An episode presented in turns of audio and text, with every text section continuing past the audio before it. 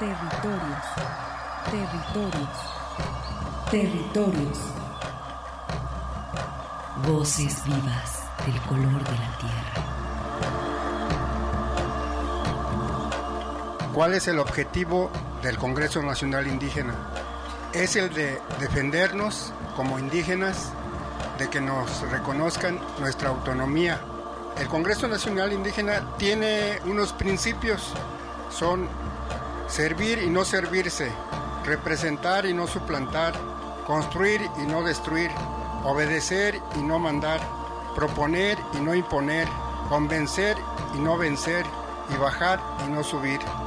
Estos son los principios que, en el que ha trabajado el Congreso Nacional Indígena. Una de sus consignas dice, nunca más un México sin nosotros. Territorios. Esta es una producción de la Coordinación de Extensión y Acción Social. Territorios.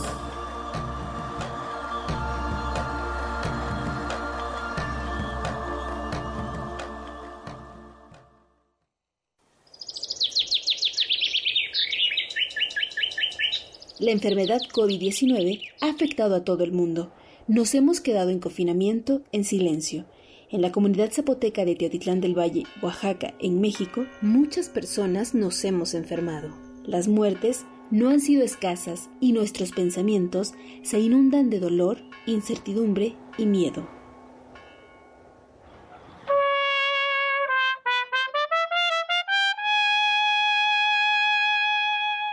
Pero también hemos aprendido cosas importantes.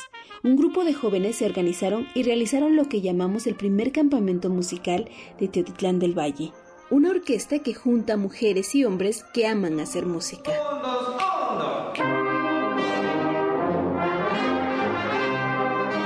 Para Teotitlán del Valle, organizarnos para hacer música que alimente el alma ha sido una importante lección de la pandemia.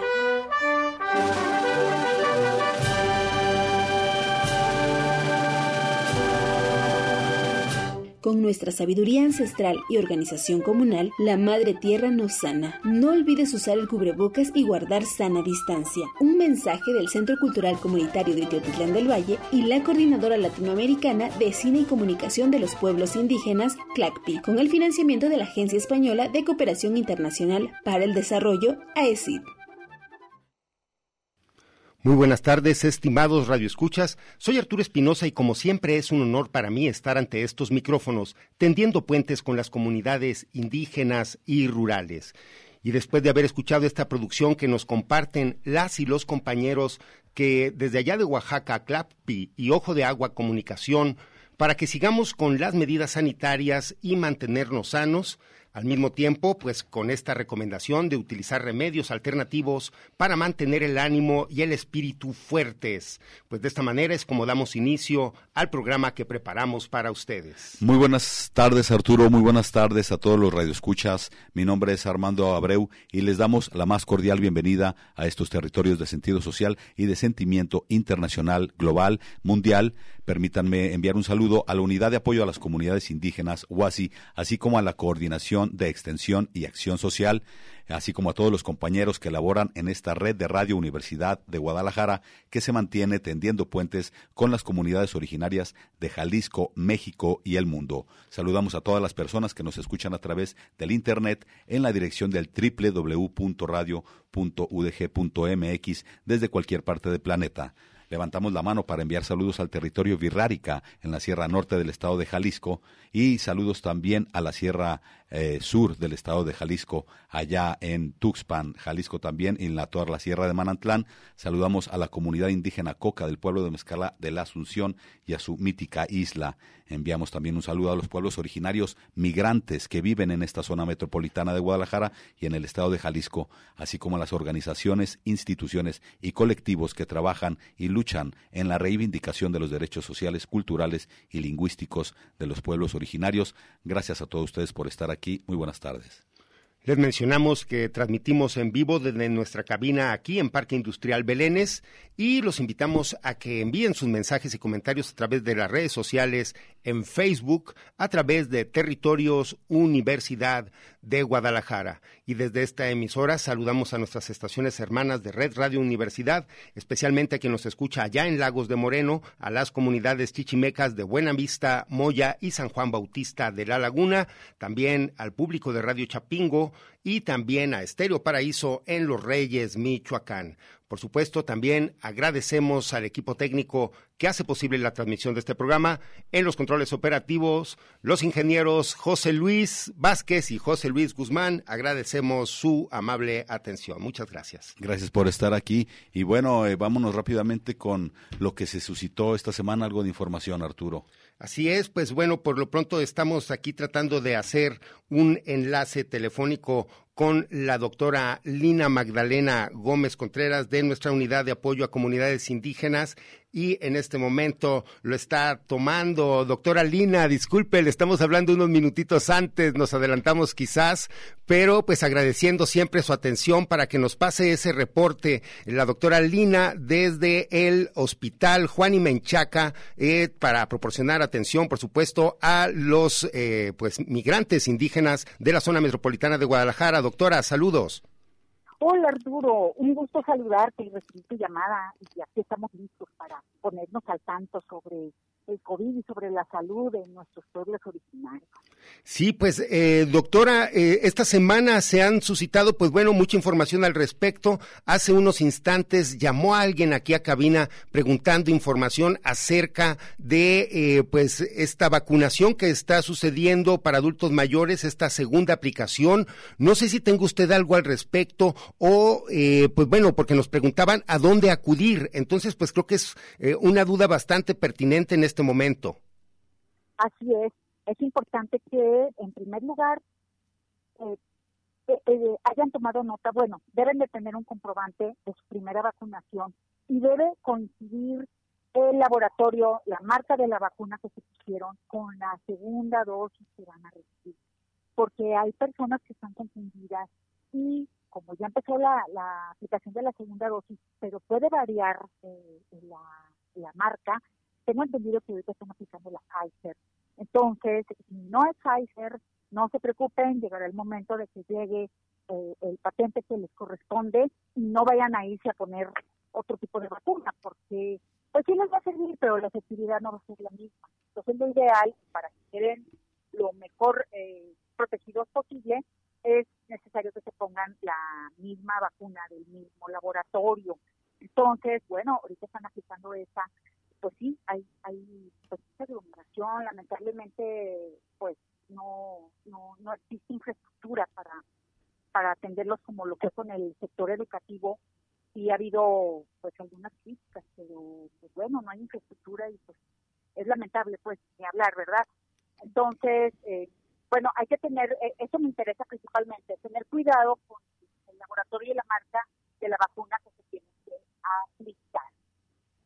Bien, doctora, creo que también algo que es importante resaltar, eh, tratar de, eh, bueno, dejar de satanizar o de culpar más bien el trabajo que están haciendo, pues principalmente, sé que hay muchos prestadores de servicios, sé que hay mucha gente que está haciendo este trabajo voluntario y también pues todos los doctores que están detrás de todo esto, ellos no tienen la culpa también, pues digamos, de que pues sí nos no se tenga la logística eh, necesaria entre las instituciones para que pues esto eh, tenga un mejor, una mejor respuesta hacia la ciudadanía. Es correcto, Arturo. Imagínate, es un trabajo titánico, masivo, porque estamos hablando de prácticamente toda la población que corresponde a ese grupo de edades. Entonces, bueno, mm, es, es, es, monstruoso nada más preparar todas las dosis en las jeringas, eh, si es cansado para el que está formado, ahora imagínense para el que está trabajando. Entonces yo creo que lo mínimo que podemos hacer es pues agradecer lo que podemos recibir, ¿no? Dado que pues el biológico es gratuito, em, no hay posibilidad de que se les atienda como se les atendió con, con el sector educativo, porque pues bueno, al, al personal educativo, pues sus instituciones fueron quienes organizaron la, la vacunación. Y acá tenemos a la Secretaría de Salud, pues solita, ¿verdad? Con, con todo el trabajo y con el personal de base, con el que nada más cuenta. No cuenta con personal extra. para poderlos atender como se atendió a los maestros. Sí, los maestros, pues bueno, ya fueron todos vacunados. Eh, bueno, el 4 de mayo termina, terminó, terminó, ya estamos a, a, a 8 el 4 de mayo se terminó de vacunar al, personal de educativo y eh, pues ahora sigue la segunda dosis de los adultos mayores. Pues tengo entendido que se han aplicado cerca de un millón doscientas mil vacunas. Así que te imaginas, Arturo, el trabajo que esto ha implicado y la paciencia que todos tenemos que tener porque pues es, es una emergencia que surgió en todo el mundo y que pues lo menos que podemos hacer es buscar culpables, tienes toda la razón. Eh, doctora Alina, muy buenas tardes. Aquí Armando Abreu con el gusto de saludarte. Y para comentar, eh, bueno, la pandemia ha pasado por diferentes etapas. Ahorita estamos en propiamente en la etapa de la vacuna. Y sin embargo, si nos pudieras comentar eh, si cómo están los, si hay enfermos de COVID en este momento, y migrantes indígenas, y también cómo se encuentra el hospital en este sentido, la saturación o, o si ya está, digamos, más controlada esta pandemia. Arturo, perdón, eh, Armando, eh, un gusto saludarte. Bueno, respecto a ya la, las tasas y, las cifras de, enfermos de COVID han bajado notablemente. No tengo el número exacto de los em, pacientes que se encuentran en este momento hospitalizados por COVID. Lo que sí tengo a ciencia, cierta la información es de que en el FAN y en Chapa no contamos ahorita con ningún paciente de comunidades hospitalizado por COVID lo que sí se detecta es que ha bajado impresionantemente el número que, eh, pues, en urgencias me tocó ver dos pacientes hospitalizados por COVID. Antes, cuando estaba en el pico más alto eh, la, la, pandemia, estaba ocupado el Hospital Civil Juan Menchaca, el nuevo, piso 12, piso 11, piso 10 y algunos lugares de piso 9, incluso hasta de piso 8. En cambio ahora pues solo hay en piso 12 algunos enfermos, ya muy, muy escasos. Ya eh, eh, llama la atención y, sobresale que el resto de las enfermedades son las que ya están ocupando las camas del hospital.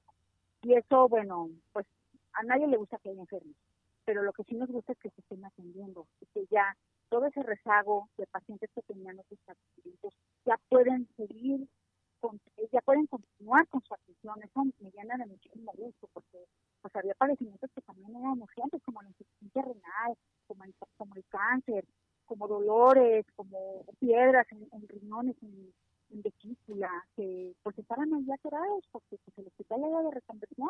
Incluso muchos pacientes nuestros que estaban ahí en stand-by porque pues no podían con medicamentos solo para el dolor. En cambio ahora pues ya tenemos una virárica que va a ser atendida de una piedra enorme de dos centímetros en sus riñones, otro paciente virárica que va a ser atendido de una tumoración cerebral, mismos que estuvieron esperando por la pandemia.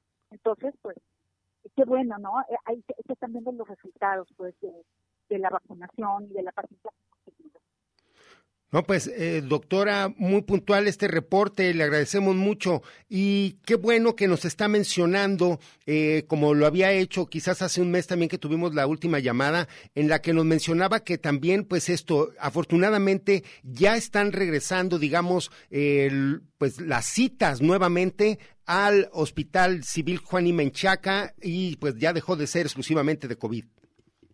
Así es, y quiero aprovechar la oportunidad para recordarles a todos nuestros usuarios y a quienes estén involucrados con nuestro servicio que ya estamos de lunes a viernes de 7 de la mañana a 7 de la noche con horario corrido para que los que necesiten por favor se acerquen a atender cualquier duda. Los sábados y los domingos estamos de 8 de la mañana a 4 de la tarde. Ahí los esperamos, por favor, para cualquier cosa que necesiten, para cualquier eh, dolencia que tengan, con muchísimo gusto vamos a estar al pendiente de ustedes, para que lo tomen en cuenta, por favor, o si necesitan retomar su tratamiento. Excelente, doctora. Pues igualmente también aquí está al servicio el programa Territorios para cualquier también apoyo o servicio que se pueda solicitar del hospital, algún servicio social, algún paciente que necesite también algún apoyo por parte de los radioescuchas, pues que seamos ese puente también para poder ir sanando eh, pues estos males, ¿verdad? Ay, muchas gracias. Efectivamente de eso se trata, de que hagamos un equipo. Ustedes con la comunicación y la difusión y nosotros en la atención a la salud. Por eso agradezco mucho pues que me tomen en cuenta para esta llamada para poder comunicar estas novedades a nuestra población. No, le agradezco eh, nosotros, al contrario, su disponibilidad, doctora, como siempre.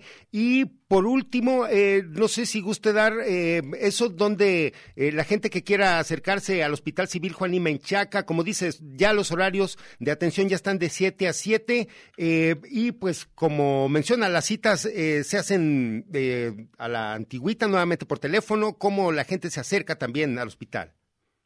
Bueno, si eh, no tienen expediente y traen un problema, tienen que acudir a cita de primera vez. Hay turno matutino que es a las 7 de la mañana y turno, turno vespertino a las 2, que son los horarios en que se entregan las citas. Si tienen alguna duda o tienen miedo de a dónde ir, pueden ir con nosotros antes y nosotros los vamos a llevar a donde dan las citas, a la ventanilla correspondiente y les vamos a explicar hasta que se queden sin ninguna duda del procedimiento. Entonces, si les duele algo, vayan con primeramente con nosotros. Estamos en el Hospital Civil Nuevo, en urgencias adultos. Urgencias adultos está en una rampa que está enfrente de la tienda de conveniencia 8, para que no se pierdan, no es publicidad, nada más es un punto de referencia. No hay problema. Suben y ahí estamos, este, ya sea la doctora Vanessa en el turno matutino, yo estoy en el turno vespertino, estoy de 11 de la mañana a 7 de la noche y ella está de 7 de la mañana a 12 del día. Entonces, pues, está completamente cubierto el, el, este, el, turno, el, todo el día. Entonces, no tengan miedo, por favor. Vayan con nosotros para aclararles cualquier duda.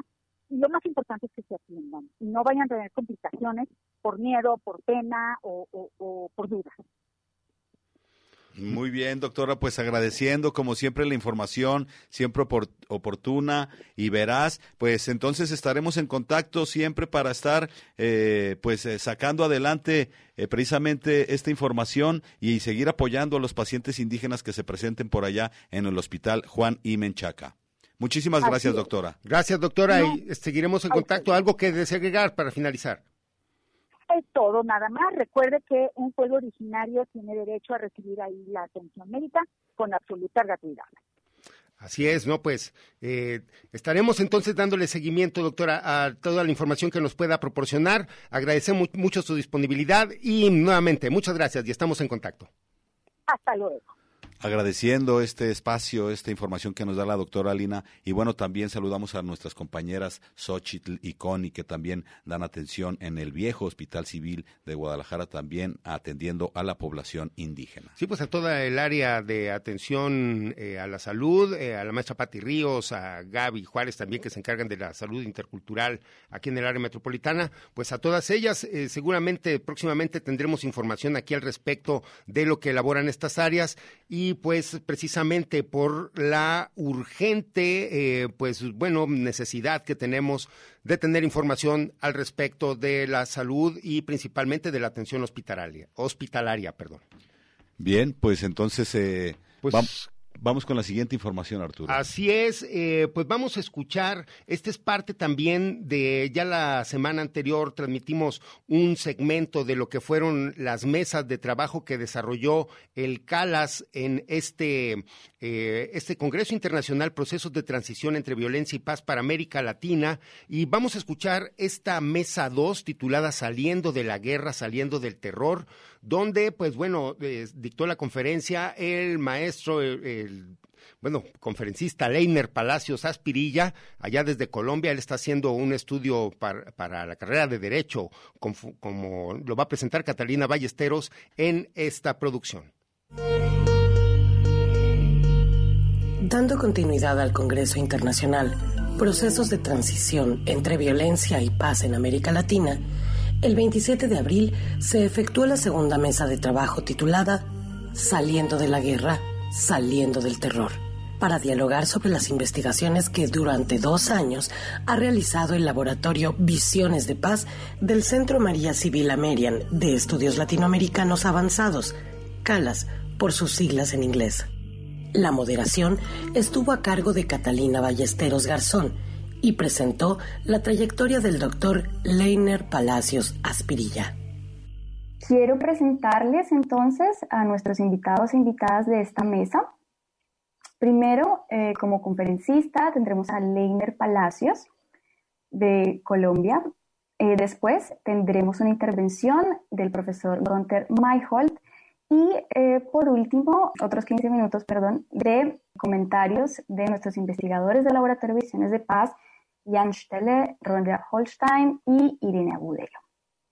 Leiner, él es líder social del Pacífico colombiano, es miembro de la Comisión para el Esclarecimiento de la Verdad, la Convivencia y la No Repetición de Colombia. Antes de ser comisionado, él trabajó con víctimas del conflicto armado en la pastoral social del departamento de Chocó, el Consejo Comunitario del Chocó, Cocomacia y en la Corporación Asesorías para el Desarrollo ASTES. Leiner es sobreviviente de la masacre de Bojayá, la cual sucedió en el mismo departamento en el 2002. Sin más preámbulos, como colombiana para mí es un orgullo increíble darle la palabra a Leiner. Leiner, bienvenido. Para iniciar su conferencia, Leiner Palacios Aspirilla nos comentó la estructura de su ponencia y el alcance de las masacres, como la de Bojayá, durante la Guerra de Colombia. Como usted lo decía, yo soy Leiner Palacio, eh, vengo de Bojayá y pues yo quisiera iniciar esta conversación como contando un poco, haciendo memoria de, lo que es el conflicto armado y lo que ha pasado en nuestra realidad. En un segundo momento, eh, eh, contar un poco cómo estamos intentando desde el sistema de justicia transicional eh, hacer ver al país cómo podemos transitar hacia una, hacia una paz más completa y hacia una satisfacción de derechos en Colombia y dejar unas consideraciones eh, muy personales eh, sobre mis vivencias en el marco del conflicto armado. Y el primer elemento es que en el marco del conflicto armado nosotros producimos alrededor de 1980 masacres. A mí realmente ese es un número que me escandaliza. Estamos hablando de más de 60 años de confrontación armada y que en esas confrontaciones armadas eh, se generaron 1.980 masacres aproximadamente, según algunos estudios.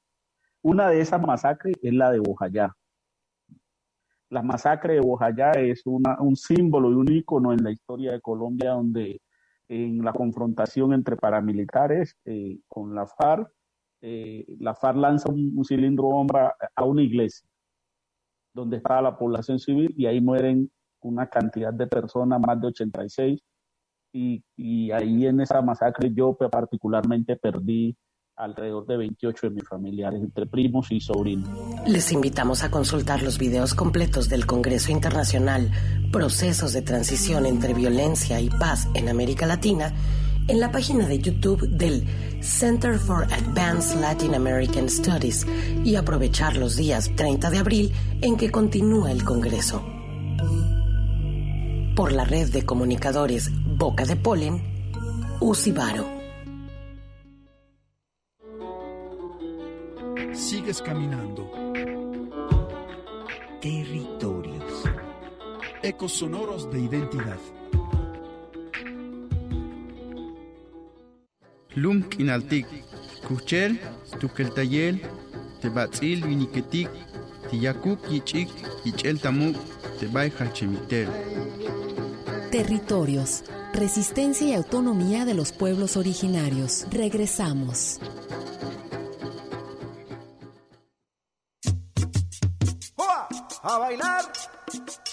Con la fuerza de mí. Ay, güey.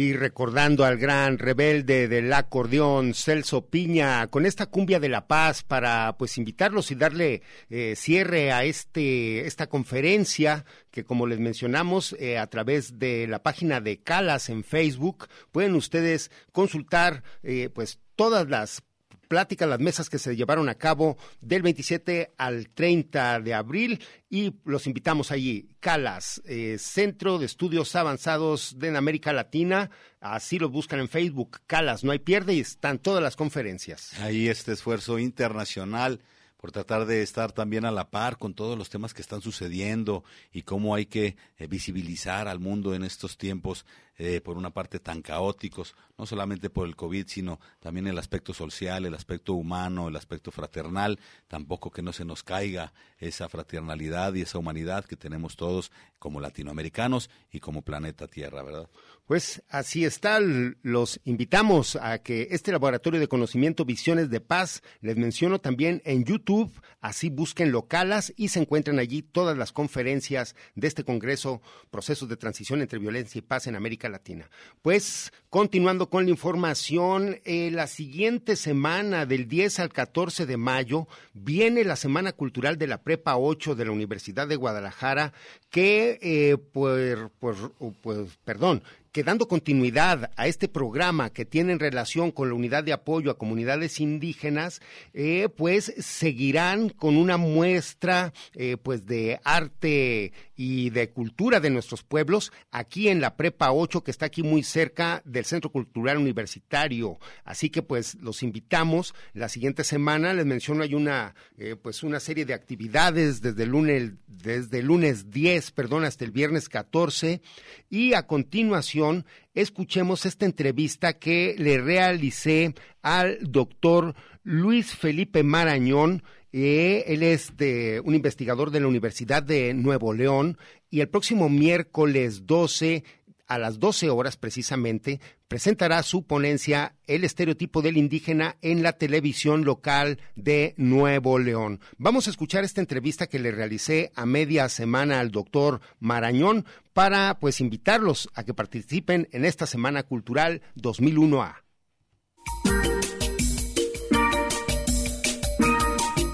Me encuentro con el doctor Felipe de Jesús Marañón Lascano, de la Universidad Autónoma de Nuevo León, quien eh, participará en la ponencia titulada Estereotipos del indígena en la televisión de Nuevo León, organizado dentro del marco de la preparatoria número 8 de la Universidad de Guadalajara, donde pues este año se abordan los medios masivos de comunicación y su influencia en el imaginario indígena.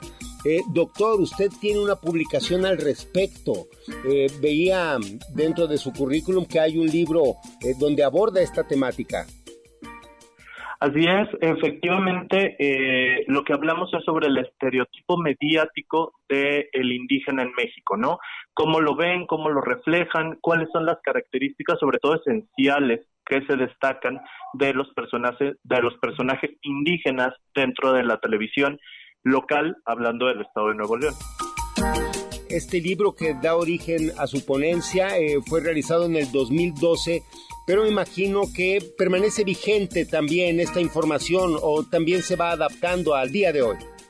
Sí, de hecho los resultados que se van a presentar ahora en eh, la ponencia son justamente de datos actualizados del 2012, porque eh, la investigación obviamente fue en el 2012, identificamos varias cosas muy características de ese año y lo que hicimos fue ahorita en el 2018 replicar ese estudio. Las situaciones encontra, encontramos muchas similitudes, como no han cambiado mucho las representaciones indígenas, pero también aquí ya entraría el concepto de la cultura de los ciudadanos, ¿no? ¿Qué es lo que piensan ellos o cuál es el imaginario colectivo que ellos tienen del estereotipo del indígena? Muchas veces eh, nos vamos por la satanización del estereotipo, ¿no? El estereotipo muchas veces lo vemos como algo negativo, cuando realmente creo que debemos de ir más allá, ¿no? Realmente lo que es negativo es la percepción que tenemos nosotros de ese estereotipo.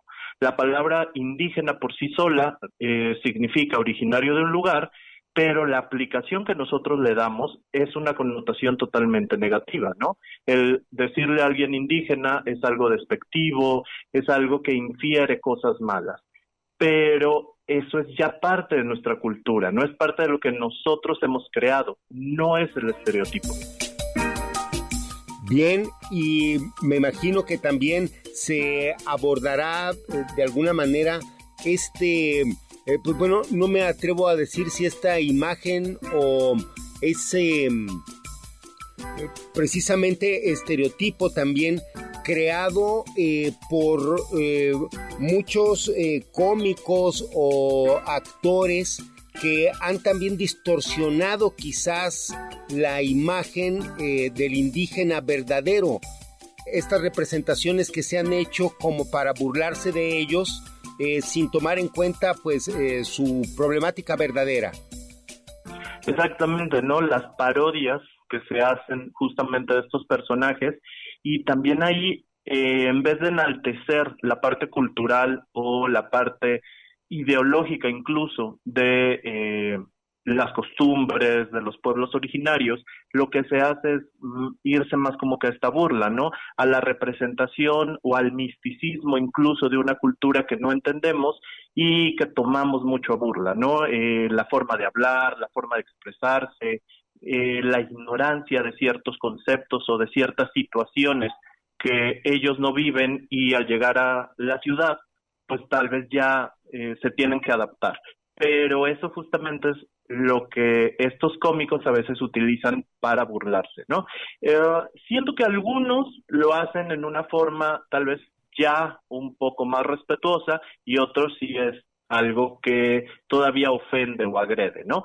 Pero sí siento que ha cambiado y es parte de lo que vamos a mostrar en la ponencia, ¿no? Como del 2012 al 2018, sí ha habido algunos personajes que han tenido como tal vez un poco más esta reivindicación al ya no ser tanto la burla, sino ser más bien este personaje indígena el héroe de ciertas situaciones o ciertas acciones donde él sale victorioso, ¿no? Donde no necesariamente es tan discriminado, sino que él logra eh, imponerse a lo que sería una ideología occidental, ¿no? No tanto la ideología del indígena. Eh, me imagino que en ese sentido, por ejemplo, eh, ya sería prudente eh, mencionar a personajes propiamente indígenas que han trascendido la, precisamente la ridiculización, como Mardonio Carballo, como Yasnaya Aguilar, como Natalia Toledo, que, como mencionas, ya hasta tienen una presencia eh, muy marcada en, los medios en general, en el radio y la televisión. Exactamente, ¿no? Tenemos muchos de estos personajes que ya son identificados justamente como esa caracterización, ¿no? Como en Nuevo León tenemos eh, varios de estos personajes ya representativos, ¿no? Eh, no me atrevería a decir alguno en específico, pero que ya hablan de esta imitación de los valores del indígena, ¿no? En este caso, sí también podríamos decir, sobre todo el estudio que realizo, que es en la televisión de Nuevo León, muchas veces lo primero que eh, decimos los neoleoneses es justamente que aquí no hay indígenas, ¿no? Que no existen indígenas. Cuando el INE nos habla, el INEGI, perdón, nos habla de una presencia de pueblos indígenas muy, muy fuertes en el estado de Nuevo León. Muchos ya nacidos aquí y otros que vienen de Veracruz, de San Luis Potosí o de varias partes del sur, ¿no? Pero ya hay una representación muy fuerte de estos pueblos originarios aquí en el estado de Nuevo León y su presencia cada vez es más fuerte, ¿no? El que nosotros no los veamos como esa representación mediática con las trenzas, con el tipo de vestimenta, con la forma de hablar, no significa que no sean indígenas. Y eso es también a lo que me refería en un inicio con eh, la descripción del estereotipo, ¿no? Muchas veces el estereotipo enaltecido en ocasiones por los cómicos nos hace creer que siempre el indígena va a ser de cierta forma, ¿no? Cuando realmente no es eso tan cierto. Podemos ver a muchas personas que son indígenas y no necesariamente tienen esa representación, pero sí tienen las costumbres, la ideología o ciertas características, ¿no? Pero definitivamente el escaparate de los medios de comunicación y los cómicos como esta herramienta de representación ha afectado mucho la forma que tenemos de ver a los indígenas, ¿no? El, tal vez em, de por sí pensábamos en un pasado que es bastante glorioso, ¿no? En eh, penacho, civilización, oro, arquitectura, pero no los vemos en la actualidad así, ¿no? en la actualidad pensamos en los indígenas como algo más bien retrasado, algo eh, que no se ha adaptado a la civilización que estamos llevando ahorita, ¿no? Cuando realmente no es así. Eh, pues, estimado doctor Felipe de Jesús Marañón, eh, dentro de, las, de esta Semana Cultural de la Prepa 8, la Unidad de Apoyo a las Comunidades Indígenas y pues también eh, la Universidad de Nuevo León están coordinándose para trabajar en conjunto. Así es, están, eh, bueno, recibí la invitación justamente para la ponencia eh, de parte de la universidad y el estar trabajando no nada más en esto, ¿no? Sino ver qué más se pueda sacar y sobre todo el intercambio de esta información, ¿no? Que la información no se quede únicamente en un lugar, sino que pueda trascender y que pueda servir, ¿no? Creo que el diálogo es importante, el oír las opiniones de todos, el presentar este tipo de proyectos que se hicieron aquí y que se llevan a otras partes, creo que es importante, ¿no? El que haya réplica de este conocimiento y escuchar también lo que tienen las personas que decir, ¿no? Porque muchas veces nos quedamos nada más con esto, pero creo que la contribución de los demás a ciertos temas, en específico el de la representación mediática del el indígena es muy importante. Pues, eh, doctor Marañón, que extienda usted mismo la invitación. Entiendo que eh, será la, eh, de por la vía virtual esta ponencia el próximo día 12 de mayo. Así es, espero que nos puedan acompañar, que puedan incluso invitar a más personas para que puedan verlo, aprovechar estos foros virtuales que tenemos, donde pues realmente puede llegar a un grupo de personas mucho más amplio, ¿no? y pues que ojalá puedan acompañarnos y sobre todo también comentar, ¿no? Y escuchar sus opiniones. No, pues eh, la invitación es eh, para que todos estén atentos. Me imagino que será a través del Facebook de la Prepa 8 de 12 a 13 horas es cuando está planeado este, pues esta ponencia virtual, eh, los medios masivos de comunicación y la influencia en el imaginario indígena. Pues estimado doctor Marañón, la invitación para, me imagino, está abierto a todo el público. Así es, está abierto a todo el público, ojalá puedan acompañarnos y de nuevo también este, pues oír sus opiniones, lo que ustedes piensan eh, y hacernos llegar esos comentarios. Doctor, pues le agradecemos muchísimo su disponibilidad y seguramente que le daremos seguimiento a través de la virtualidad a su ponencia el próximo eh, día 12 de mayo. Bien, muchas gracias y pues ya saben, aquí estamos para servirles. Ale, le agradezco mucho, doctor. No sé si guste agregar algo de mi parte, Arturo Espinosa, para servirle. Ah, muchas gracias. Este, no, pues nada más reiterar esta invitación. Ojalá puedan acompañarnos y creo que también es muy importante dar estos espacios, ¿no? Este, que se brinden eh, por medio de la eh, Facebook, las otras redes sociales, que podamos estar comunicados y sobre todo intercambiar este tipo de ponencias. Muchas gracias.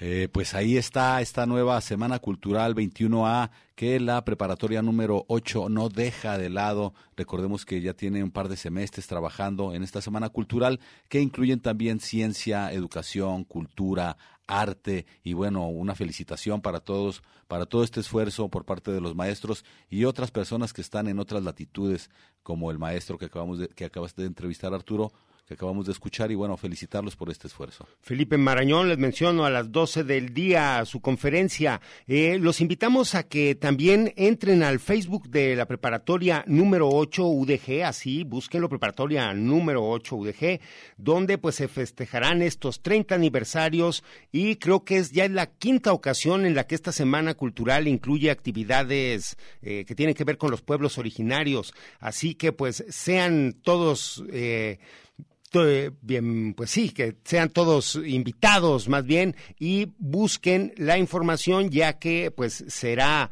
virtual la mayoría de estas actividades. Como sabemos todavía no hay actividades presenciales en nuestra universidad, pero si entren a la página de Facebook, los invitamos, preparatoria número 8 UDG, así búsquenlo en esta semana cultural del 10 al 14 de mayo de la siguiente semana. Y bueno, eh, vamos con otra información, si te parece, Arturo. Vamos con esta entrevista que le hicimos a la compañera Marisa Velázquez Ramírez. Ella pertenece a la cultura mazagua y, no, y radica aquí en esta zona metropolitana de Guadalajara. Ella nos habla de sus actividades internas como comunidad indígena mazagua, de sus actividades culturales que practican dentro de su comunidad. Si nos quisieras regalar tu nombre y a la comunidad a la que perteneces. Mi nombre es Marisa Velázquez Ramírez y pertenezco a la cultura mazagua, asentada en la zona metropolitana de Guadalajara. ¿Aproximadamente cuántas familias componen este asentamiento ahí en donde tú vives? Aquí en Zapopan somos 280 familias mazaguas. Y dime, ¿tienen alguna actividad en conjunto? Pues desde hace un año tenemos una actividad que es este el fortalecimiento reconocimiento y defensa de los derechos de las mujeres Mazagua. También este promovemos nuestra lengua, gastronomía y pues nuestros textiles. ¿Y cómo hacen estos trabajos? Pues en mi casa es donde tenemos un espacio en, al aire libre donde bordamos, eh, le enseñamos a los niños a cantar o a danzar y talleres, diferentes talleres sobre derechos de la mujer están trabajando en tu comunidad con diferentes talleres. ¿Me puedes hablar un poquito de ellos? Por ejemplo, con los niños ya llevamos tres años trabajando en cuanto al fortalecimiento de, su identidad cultural y también enseñándoles a cantar y en, nuestras lenguas y, con las danzas tradicionales. ¿Y se juntan algunos días para tallerear o cómo hacen esos, estos ejercicios? Nos juntamos como dos, tres veces por semana, de cinco a siete de la tarde. ¿Tienen alguna fecha en especial para festejar alguna fiesta, alguna celebración perteneciente a la cultura mazagua? Eh, sí, la llevamos a cabo el día 12 de diciembre, que es este la fiesta en donde pues todas nuestras festividades religiosas las, las celebramos, ya que en lo que es la cultura mazagua ocurrió mucho el sincretismo y pues casi todas nuestras festividades tienen que ver con la cuestión religiosa católica. ¿Actualmente se encuentran trabajando en estos talleres, Marisa? Lo suspendimos un poco porque eh, se estaban dando contagios en mi comunidad, entonces no quisimos este juntar a la gente por esa cuestión. Bien, ¿y actualmente cómo está la cosa de los contagios en tu comunidad? Pues afortunadamente ya mejor, ya no se dieron tantos contagios porque pues nosotros nos empezamos a aislar y dejamos también de, hacer actividades. De hecho estamos pensando en retomarlas el próximo mes. Pues es que no podemos juntarnos tanto por la cuestión de la pandemia. ¿Algo que tú quieras agregar, algún mensaje que nos quieras ofrecer? Pues saludar a toda la audiencia y pues decirles que, dentro de, la zona metropolitana hay mucha gente de población indígena y pues que, que si nos ven en las calles vendiendo nuestras artesanías, pues nos, nos compren, que compren directamente del artesano. Excelente Maritza, pues te agradezco mucho. Muchas gracias.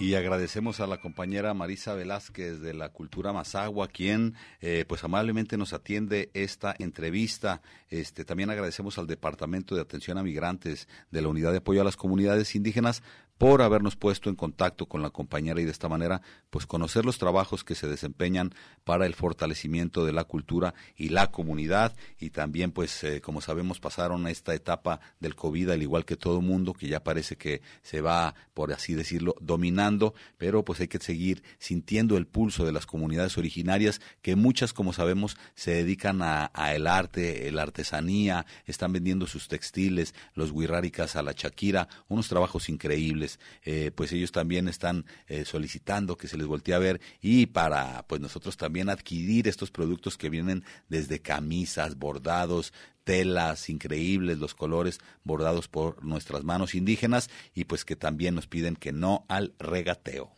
Pues extendemos esa invitación para que pues se sumen a este esfuerzo que tienen todos los artesanos aquí en la ciudad. El día de ayer pudimos presenciar también un webinar, esto es una charla también que dieron artesanas. Esto los compañeros de Otros Saberes Laza eh, lo pueden ustedes eh, apreciar también eh, este pues sí, toda esta charla que tuvieron artesanas de Colombia, México, Ecuador, donde precisamente analizaban esas dificultades que han tenido que pasar a partir de la pandemia, así que pues también eh, próximamente les tendremos algunos audios al respecto con esas voces que podemos, pudimos eh, pues registrar del pueblo otomí, del pueblo quichua y también eh, pues mencionamos importantes análisis que se hicieron en torno a la economía de las mujeres artesanas principalmente en Latinoamérica, así que pues tendremos también información al respecto. Un excelente trabajo, una felicitación a las compañeras que el día de ayer participaron en este webinar y la verdad